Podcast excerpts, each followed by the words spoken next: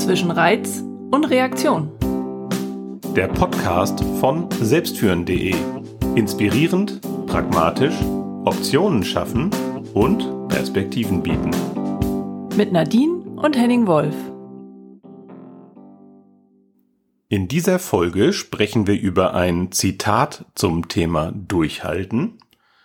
Wir reden über den mentalen Zustand Aufgeben. Wir wollen einen Tipp geben zu einer Verantwortungsroutine und kurz erklären, was eine Verantwortungsroutine überhaupt ist. Wir reden natürlich wieder über einen Anwendungsfall. Diesmal geht es um Amber ambitioniert. Und wir stellen eine Redensart auf den Selbstführungsprüfstand. Dann geht's los.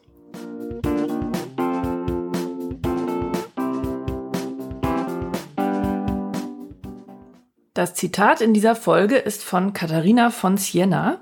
Das war eine italienische Mystikerin aus dem 14. Jahrhundert, die in der katholischen Kirche heute noch als Schutzpatronin Europas, Italiens und der Stadt Rom verehrt wird. Und sie hat angeblich gesagt, nicht das Beginnen wird belohnt, sondern einzig und allein das Durchhalten.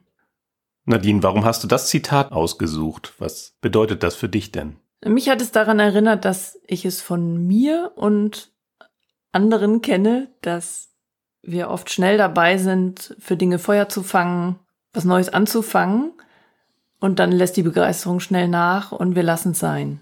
Und ich bin inzwischen ja kein so großer Fan von Absolutismen mehr. Insofern finde ich die Aussage, es ist einzig das Durchhalten, was belohnt wird, ist mir ein bisschen zu hart. Ich glaube, dass gerade im Beginn auch ein ein Zauber liegt? Ein Zauber liegt, ein, eine Energie liegt. Gerade wenn man irgendwie lange in einem Problem festgehangen hat und jetzt plötzlich, also jetzt einen Anfang findet, damit loszulegen, dann ist das lohnenswert. Und trotzdem kenne ich auch meine Enttäuschung, wenn ich irgend für irgendwas begeistert anfange und dann relativ schnell es sein lasse und möglicherweise unreflektiert sein lasse, mich irgendwann drüber ärgere. Also da, da hängt irgendwie dann auch, da, also ich kann erstmal verstehen, dass da ein Frust dran hängt.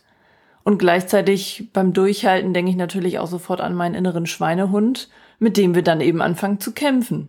Übersetzt in Responsibility Process würde ich ja sagen, das ist im Grunde oft auch der Kampf zwischen Verantwortung oberhalb der Linie, Verpflichtung unterhalb der Linie, wo wir dann eben anfangen, mit diesem inneren Schweinehund, mit unseren eigenen inneren Willen irgendwie zu kämpfen. Genau, das finde ich tatsächlich auch an so einer Vokabel wie durchhalten. Da denke ich relativ schnell an Verpflichtung. Ne? Jetzt muss man ja durchhalten. Ne? Wenn du schon angefangen hast, dann musst du es jetzt auch zu Ende führen.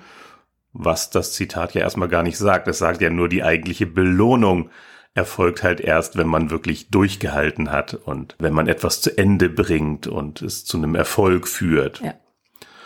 Das finde ich auch nachvollziehbar. Und ich glaube, es ist lohnenswert, an Dingen dran zu bleiben. Und so wie du das sagst, ist oft wahrscheinlich die Frage, wie wir unsere Motivation aufrecht halten. Also uns vielleicht mit der Absicht, warum wollen wir das eigentlich machen, verbinden, um lang genug durchhalten zu können, dass wir wirklich am Ende auch die Belohnung kriegen können. Und es ist ja auch erstmal nichts verkehrt oder schlecht mit uns, nur weil wir vielleicht zwischendrin ein Teil der Strecke mal aus Verpflichtung zurücklegen, weil wir vielleicht gerade nicht unsere Absicht so klar vor Augen haben. Und ich finde es ja auch okay, also vom Aufhören spricht sie ja gar nicht. Ähm, insofern, ich glaube, es ist ja sogar auch wichtig, zwischendurch sich zu fragen, okay, ich mach's nicht, dann lasse ich es jetzt auch los. Dann ist das halt nicht meins, es ist nicht meine Aufgabe, nicht mein Sport, den ich da begeistert angefangen habe und mich jetzt jedes Mal zum Training schleppe. Dann ist vielleicht auch schlau, das zu stoppen und loszulassen. Wir wünschen dir Durchhaltevermögen, da wo du es gerne hättest.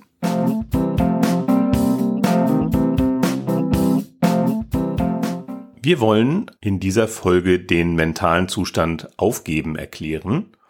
Und falls du mit dem Modell The Responsibility Process und den mentalen Zuständen auf dem Weg hin zum mentalen Zustand Verantwortung noch nicht so viel anfangen kannst, empfehlen wir dir Folge 1 dieses Podcasts zu hören – da werden die Zustände prinzipiell erklärt. Der mentale Zustand aufgeben wird von uns zeitweise eingenommen, wenn wir die unangenehmen Gefühle, die wir in den mentalen Zuständen schämen, also wir halten uns selber für blöd, oder im mentalen Zustand Verpflichtung, ich muss etwas tun, habe aber absolut keinen Bock drauf, nicht mehr aushalten. Das heißt, da parken wir für einen Moment unser Problem oder vielleicht eher den Wunsch nach einer Lösung, verdrängen das für eine Weile, was vermutlich seelisch, emotional vielleicht auch clever ist, aber eben das Problem auch kein Stück weiterbringt in der Lösung. Genau. Und es lohnt sich ja, sich immer wieder dran zu erinnern, der Responsibility Process wirkt ja in uns vor allem dann, wenn wir auf ein Problem stoßen. Und dieses Problem werden wir im mentalen Zustand aufgeben nicht lösen. Das, was wir, glaube ich, häufig glauben im mentalen Zustand aufgeben, ist, dass wir nicht bekommen können, was wir haben wollen, obwohl wir es immer noch gerne hätten. Und dieses, obwohl wir es trotzdem noch gerne hätten, das hält uns davon ab, dass wir statt aufgeben das Problem vielleicht in Akzeptanz bekommen und zum Beispiel im mentalen Zustand Verpflichtung oder auch im mentalen Zustand Verantwortung sagen, ah, guck mal, so ist es halt, ich werde kein Rockstar mehr und ich kann das akzeptieren, dass es so ist. Und dann muss ich es auch nicht mehr in Aufgeben haben, denn aus dem mentalen Zustand Aufgeben kommt das Problem nach einer gewissen Zeit wieder zurück und steigt dann wieder in Schämen oder Verpflichtung ein. In der ersten Übersetzung des Responsibility Process hieß dieser mentale Zustand innere Kündigung. Und der war uns dann vom Kontext her ein bisschen eng, aber die Haltung dahinter trifft's sehr gut. Äh, ich sitze hier in einem Job, den ich offensichtlich machen muss, obwohl ich nicht will traue mir aber auch nichts mehr zu, deswegen bewerbe ich mich auch nicht auf irgendwas Neues und denke dann immer, ja, aber vielleicht habe ich es auch nicht besser verdient. So, den Tag über bin ich dann ja auch beschäftigt mit Arbeit, da verdränge ich das dann vielleicht, gebe erstmal das auf, gehe abends nach Hause und denke, nee, aber ich kann's, ich, ich kann wohl, ich kann es nicht besser haben. Äh, und morgens stehe ich auf und denke, jetzt muss ich da wieder hin. Also da ist es diese Verpflichtung aufgeben, Schemenschleife, die wir gerne nehmen bei solchen Sachen. Und es macht klar, wie man da stecken bleiben kann und dass der Schritt daraus eben über die Frage, was will ich wirklich, geht. Also vielleicht auch den Blick ein bisschen zu öffnen. Ja, ich will diesen Job nicht mehr, aber was stattdessen? Also nur etwas nicht wollen bringt uns noch nicht über die Linie, sondern die konstruktive Wendung. Ich glaube, ein typisches Beispiel, das viele von uns kennen, von sich selber im mentalen Zustand aufgeben, ist vermutlich meistens über Verpflichtung getriggert, das sogenannte Prokrastinieren. Also, dass wir Dinge tun, auf die wir mehr Lust haben, statt der Dinge, die wir eigentlich machen müssten. Und das ist ja auch so ein Verdrängungsmechanismus. Ich habe eben jetzt keine Lust, die Steuererklärung zu machen, deshalb putze ich halt lieber das Bad oder so, weil das ist zwar auch nicht schön, aber es ist jedenfalls besser als das mit der Steuererklärung. Und deswegen ist die Steuererklärung ja hinterher leider nicht erledigt. Die erledigt sich ja beim Badputzen nicht von alleine. Das heißt, irgendwann kommt es ja zurück und dann erinnere ich mich wieder und weiß, ah, da war doch noch was. Ich muss das immer noch machen. Wenn du dich selber zu einem Problem im mentalen Zustand aufgeben erwischt, dann ist wichtig zu wissen, so wie für alle anderen mentalen Zustände gilt auch hier, nichts ist verkehrt mit dir. Nur weil du mal im Aufgeben bist, sondern das ist total menschlich, ist angeboren, es ist ein Mechanismus, wie wir mit Problemen umgehen. Und ja, es ist keiner, der uns hilft, das Problem zu lösen. Aber herzlichen Glückwunsch, dass du dich erwischt hast in diesem mentalen Zustand. Das ist eine gute Voraussetzung, um da wieder rauszukommen und dein Problem in Besitz zu nehmen und zu lösen.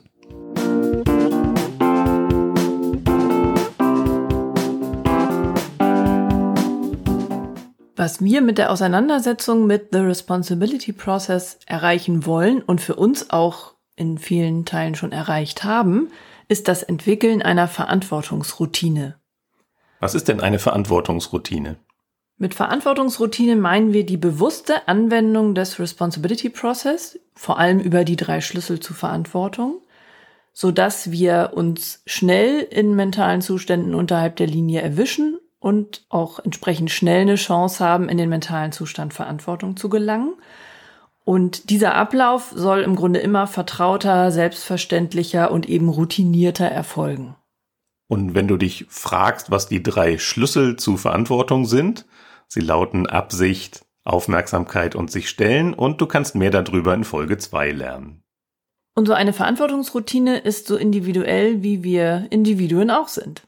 Das heißt, es gibt nicht eine Idee, wie so eine Routine aussieht, sondern es geht darum, sich selbst immer ein Stückchen besser kennenzulernen und zu schauen und auszuprobieren, welche Art von Ritual, Wiederholung, Erinnerung, Praktiken funktioniert für mich, um bei mir dafür zu sorgen, für mich selbst dafür zu sorgen, dass ich möglichst schnell im mentalen Zustand Verantwortung lande, wenn ich auf ein Problem stoße. Und für so eine Verantwortungsroutine wollen wir an dieser Stelle ein Beispiel geben. Also im Grunde genommen etwas, was Teil einer Verantwortungsroutine ist. Genau. Und wir haben da einen Ablauf miteinander entwickelt, weil uns äh, im Miteinander etwas aufgefallen ist, nämlich dass wir, also ich fange jetzt mal bei mir an. Ähm, ich habe Henning gerne gefragt, sowas wie, was willst du denn heute essen? Und er hat dann irgendwie überlegt und vielleicht hatte er ja auch eine Idee und irgendwann ist mir aber aufgefallen, ich stelle die Frage vor allem, weil ich gerade noch keine Ahnung habe und die Antwort von Henning haben will. Das ist irgendwie ein Stück Bestimmung oder Wahlfreiheit in meinem Leben, die ich mir damit ja gar nicht selber gebe, sondern delegiere. Und Henning ist es dann zum Glück irgendwann aufgefallen, dass er vielleicht auch gleichzeitig erstmal wissen will, was will ich denn essen? Und so haben wir eine Gewohnheit entwickelt, dass wir erst fragen dürfen, was der andere will, wenn man es für sich selber klar hat. Und das bezieht sich jetzt keinesfalls nur aufs Essen. Das kann ja genauso gut bedeuten, was willst du heute Abend noch machen? Wo möchtest du irgendwie heute Nachmittag mal spazieren gehen? Oder wo sollen wir mal übers Wochenende hinfahren? Oder wo wollen wir unseren nächsten Urlaub verbringen? Wie wollen wir Weihnachten feiern? Möchtest du deinen Geburtstag feiern? Was wollen wir jetzt auf Netflix gucken? Oder doch lieber zu Amazon Prime wechseln? also selbst so kleine Alltagsfragen äh, sind spannend, im Grunde erstmal für sich zu klären. Und seitdem passiert es häufig, also bei mir passiert es seitdem häufiger, dass ich Henning solche Fragen nicht stelle und Vielleicht rückt dann auch erstmal Schweigen an diese Stelle, die ich sonst mit einer Frage gefüllt hätte, weil ich für mich noch keine Klarheit habe. Oder ich mache halt eher Vorschläge und frage Henning, wie er sich dazu positionieren will. Und das macht's einfacher. Ich glaube, das, was wir damit trainieren, ist im Grunde genommen ja der erste Schlüssel zur Verantwortung Absicht. Dass wir uns also mit unserer eigenen Absicht verbinden. Und meistens gelingt es uns, glaube ich, auch, gleichzeitig das, was wir an Absicht haben, erstmal als einen Wunsch zu formulieren. Also so, dass wir halt auch nicht enttäuscht sind, wenn ich jetzt sagen würde, boah, ich würde jetzt total gerne auf Netflix das und das gucken. Wenn Nadine sagt, ach nö, äh, da habe ich jetzt nicht so Lust drauf, wollen wir nicht lieber noch was spielen. Denn sonst könnte das natürlich auch zu Frust führen. Also es klingt ja erstmal nach einem nach einer bequemen Strategie. Mir ist es egal, also frage ich mal, was der andere will. Dann freut er sich doch, dass ich das mache, was er will. Auf der anderen Seite will er vielleicht auch gerade nicht bestimmen ne? und findet das auch gut, wenn ich einen Vorschlag mache, dem er vielleicht auch gerne folgen mag. Wir haben das jetzt so im den Kontext im Privaten gezogen, aber ich glaube auch im Beruflichen ist es clever, als Teammitglied oder auch als Führungskraft bevor ich andere frage, wie sie etwas haben wollen, für mich klar zu haben, was ich da will. Ohne mich in meine Lösung zu verlieben, also ohne ja. jetzt zu sagen, und jetzt muss es auch genau exakt so laufen, sonst bin ich frustriert, aber ich habe zumindest schon mal eine Idee. Wohl wissend, dass es da draußen auch noch tausend weitere Ideen und weitere Perspektiven gibt, die ich vielleicht ja. bisher nicht berücksichtigt habe. Und meine Erfahrung ist, dass es hilft, Klarheit anzubieten und eine Positionierung anzubieten. Dann können sich andere dazu positionieren. Das heißt ja nicht, dass wir genau da am Ende landen, aber wir kommen in einen produktiveren Tanz dabei.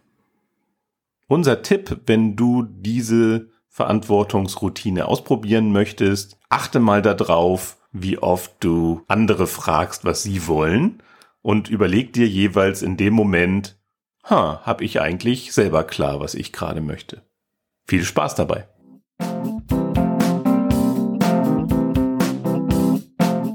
Unser Anwendungsfall in dieser Folge kommt von Amber Ambitioniert. Sie ist seit ein paar Wochen neu in der Rolle der Produktmanagerin unterwegs und hat tolle Ideen, wie sie das Produkt erfolgreicher machen kann, ist ganz motiviert gestartet, aber irgendwie ist das Team stur und hängt an gewohnten Abläufen und jede Neuerung wird irgendwie erstmal mit viel Widerstand aufgenommen und es ist alles weniger dynamisch, als Amber es gerne hätte. Es dauert ihr auch alles zu lange und la so langsam geht ihr selbst eben Geduld und Energie aus. Und das ärgert sie. Das heißt, sie hat ein Problem im Sinne des Responsibility Process. Sie hat nicht, was sie will. Sie hat nicht das dynamische Team und die Veränderung und die Verbesserung an dem Produkt, die sie gerne hätte. Und das ist natürlich total spannend, denn ich glaube, die meisten von uns kennen solche Situationen. Also ich kenne das sehr, sehr gut, äh, so ein Fall, in dem ich frustriert darüber bin, dass andere nicht so mitziehen, wie ich mir das wünschen würde. Und ich glaube, es ist erstmal eine Einladung in den mentalen Zustand beschuldigen. Ne? Es liegt jetzt an den anderen, dass ich nicht kriege, was ich gerne hätte. Ne? Die scheinen verkehrt zu sein. Und auf der anderen Seite ist das ja auch ein bisschen vermessen, zu erwarten, dass die anderen sich jetzt so verhalten, wie ich das gerne hätte, ne? Weil möglicherweise hat es denen noch nicht mehr erzählt, was sie eigentlich von ihnen erwartet oder vielleicht kann man das auch einfach nicht erwarten. Wer weiß, äh, wie die auf dem Zahnfleisch gehen und sowieso schon ihr Bestes geben, aber mehr einfach nicht drin ist. Und das könnte ja im Grunde der Übergang zum Rechtfertigen sein. Das System hat die halt hier verdorben. Das wurde offensichtlich noch nie so von ihnen erwartet. So, die, da kann man nichts da machen. Da kann man nichts machen. Das ist so, so ist hier die Kultur. Das ist nicht hier so innovativ und dynamisch. Da kann ich wohl nicht mehr erwarten als das. Ja. Und mir fällt noch etwas dazu ein, also weil auf der einen Seite, also das ist dann ja der mentale Zustand rechtfertigen, indem wir uns trotzdem ja als Opfer der Umstände fühlen und Opfer sein ist ja per se erstmal nicht das Coolste auf der Welt. Gleichzeitig ist es ja oft so, dass wir in Beschuldigen oder Rechtfertigen zwar Opfer sind, weil wir nicht kriegen, was wir gerne hätten, aber wir uns durchaus auch bestätigt und cool fühlen können und überlegen, weil die anderen sind ja so blöd. Also ich bin ja schlauer als die anderen und ich hätte ja auch nie für solche Umstände gesorgt, sondern ich bin ja viel schlauer. Wenn es nach mir gegangen wäre, dann wären ja hier alle so ambitioniert, dann hätten wir ja solche Leute gar nicht eingestellt, die nicht für das Produkt brennen oder so. Ne? Also sowas kann man in dem Moment glauben. Ähm, das ist vermutlich reine Klugscheißerei. Ob wir das wirklich besser könnten, müssen wir ja nicht beweisen in dem Moment. Aber wir können uns mal für einen Moment irgendwie besser fühlen. Vermeintlich besser, ne? Unser Problem behalten wir natürlich trotzdem. Also das genau, ist so eine komische Überlegenheit, von der wir uns nichts kaufen können. Ne? Nee, es bleibt ja, wie es ist. Genau, ne? Und ich kann nun mal das Verhalten anderer nicht direkt steuern. Ja, das äh, ist dann vielleicht auch schon die Einladung in den mentalen Zustand Schämen, äh, klar zu machen, oha, vielleicht liegt es doch an mir. Ne? Ich kann, obwohl ich so begeistert bin für dieses Produkt und eine Idee hätte, wie es laufen könnte, ich kann es den anderen nicht vermitteln. Ich bin irgendwie nicht clever genug, den Hebel zu finden und zu wissen, wie ich die anderen begeistern und motivieren und mitnehmen kann und was man alles so Schönes soll. Und deshalb habe ich das Problem, ne? weil ich zu blöd bin. Ah, Mist. Und das hilft leider gar nicht beim Problemlösen, obwohl es ja dieser Schritt immerhin ist, das Problem hat jetzt was mit mir zu tun. Jetzt bin ich halt Opfer und Täter gleichzeitig. Ich bin halt zu blöd für alles. Naja, und dieses zu blöd für alles ist sicherlich nicht hilfreich und da geraten wir ja gerne rein in Schemen. Aber die Erkenntnis, dass es vielleicht auch was damit zu tun haben könnte, dass ich die anderen nicht richtig mitgenommen habe oder was heißt hier richtig in dem Zusammenhang, äh, nicht begeistern konnte, da kann ja schon was auch dran sein. Ne? Ja. Und das könnte dann natürlich in den nächsten mentalen Zustand führen, nämlich Verpflichtung.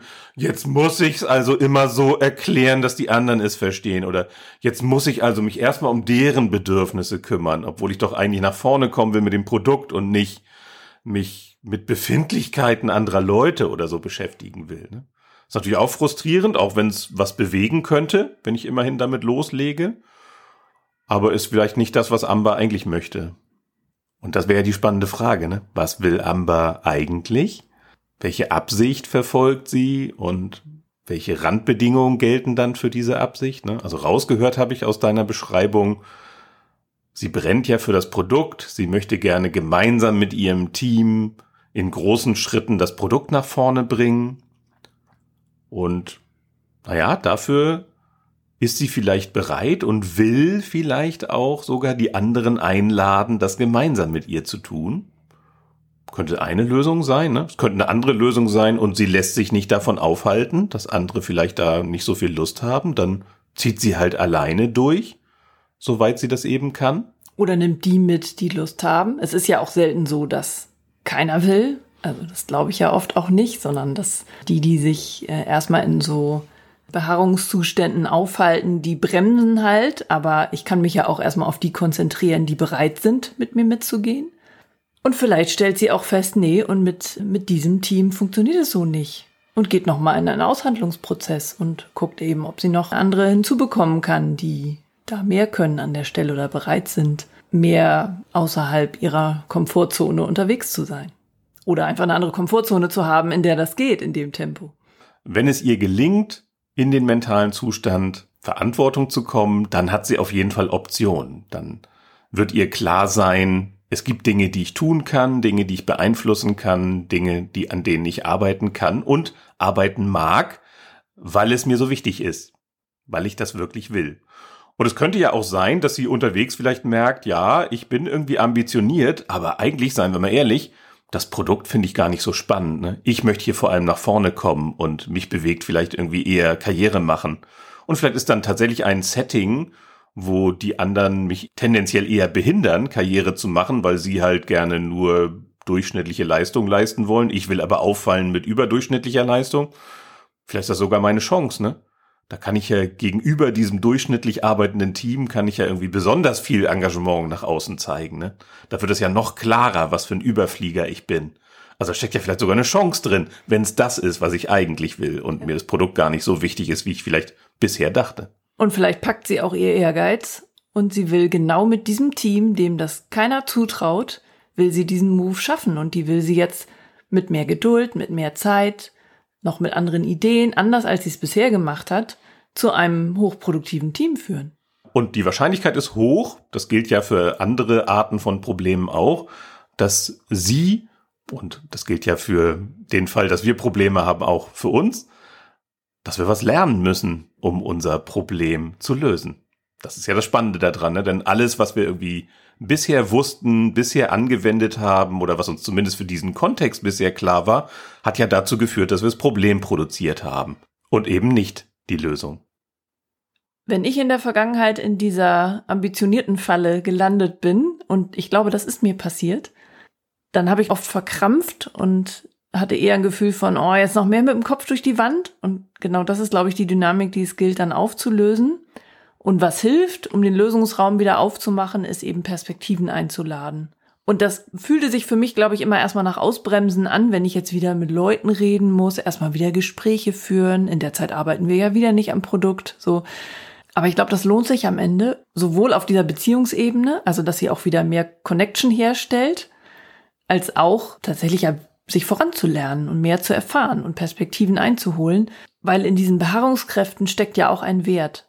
Also es geht ja auch darum zu bewahren und zu gucken, was, was ist an diesem Team schon gut, was zahlt auf die neuen Ideen auch ein, welchen Wert wollen wir nicht verlieren oder welche Art der Zusammenarbeit wollen wir unbedingt behalten, weil die wertvoll ist und uns weiterbringt. Und wenn ich solche Gespräche führe, kann das ja auch helfen, über meine Teammitglieder etwas zu lernen, um zum Beispiel zu verstehen, was die motiviert. Und dann auch im Grunde genommen individueller eine Idee zu haben, wie kann ich begeistern, wie kann ich die Einzelnen begeistern. Weil es wird vermutlich nicht die eine Idee sein, die im Team alle auf einmal begeistert, sondern es werden vielleicht ganz unterschiedliche Aspekte sein. Der Horst braucht vielleicht was anderes als der Paul und die Sabine braucht noch was ganz anderes. Und diese Akzeptanz ist, glaube ich, ein wichtiger Schritt an der Stelle, zu sehen, dass Menschen einfach unterschiedliche Sachen motivieren und das ist in Ordnung.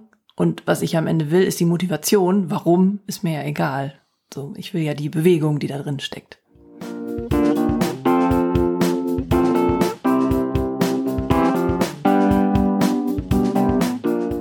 Erst die Arbeit und dann das Vergnügen. Diese Redensart wollen wir in dieser Folge auf den Selbstführungsprüfstand stellen. Stimmt das denn? Ist das ein schlaues Vorgehen? Erst die Arbeit, dann das Vergnügen. Muss man das so machen? Man muss natürlich gar nichts. Ich glaube, an manchen Stellen ist es nützlich und an anderen genau nicht. Ich kann mich an eine Teilnehmerin erinnern, für die das einen Riesenshift im Leben erzeugt hat, als sie er sich erwischt hat dabei, dass sie diese Redensart im Grunde auch ja, also das ist ja auch was, was Eltern gerne sagen, ne, wenn man Hausaufgaben machen muss, erst die Arbeit, dann das Vergnügen, ne, danach kriegst du ein Eis oder darfst rausgehen und spielen oder so. Oder kriegst Handyzeit, wäre es wahrscheinlich heute. Und Die Teilnehmerin hat aber für sich entdeckt, wie viel Energie ihr das gibt, wenn sie morgens als erstes was macht, was ihr Spaß macht und was Vergnügen bereitet, eine Aufgabe, die ihr leicht von der Hand geht. Und sich dann denen zu stellen, die vielleicht weniger leicht von der Hand gehen, das setzt eine völlig andere Energie frei. Und von mir weiß ich nur, da setzt auch ein bisschen Trotz ein, also dass ich auch denke, nö, und jetzt mache ich erst das, was Spaß macht. Auch so ein bisschen im Gegensatz zu dem, was vielleicht Eltern oder so vielleicht gesagt haben könnten. Aber zu merken, boah, das habe ich selber in der Hand, ne? Und ich bestimme das. Ich mache, was ich will. Womöglich muss ich jetzt sogar Spaß haben. ja. Ganz schlimm. ja, Spaß unter Zwang. Vielleicht will ich das gar nicht. Und äh, ich finde, das Lustige ist ja, dass da auch so ein Gegenpaar aufgemacht wird, was gar kein Gegensatzpaar sein muss. Das. Denn wer sagt denn, dass Arbeit nicht Spaß machen könnte? Also, man könnte ja auch sagen, erst die Arbeit mit Spaß und dann Spaß ohne Arbeit oder so. Aber es gibt ja gar keinen Grund anzunehmen, dass Arbeit per se keinen Spaß macht. Und ich glaube, die meisten von uns haben ja auch heute einen gewissen Anspruch, dass uns Arbeit zumindest mit ausreichend Erfüllung versieht, dass wir eben nicht das Gefühl haben, das war jetzt nur acht Stunden Pflichterfüllung und bloß gut, dass vorbei ist.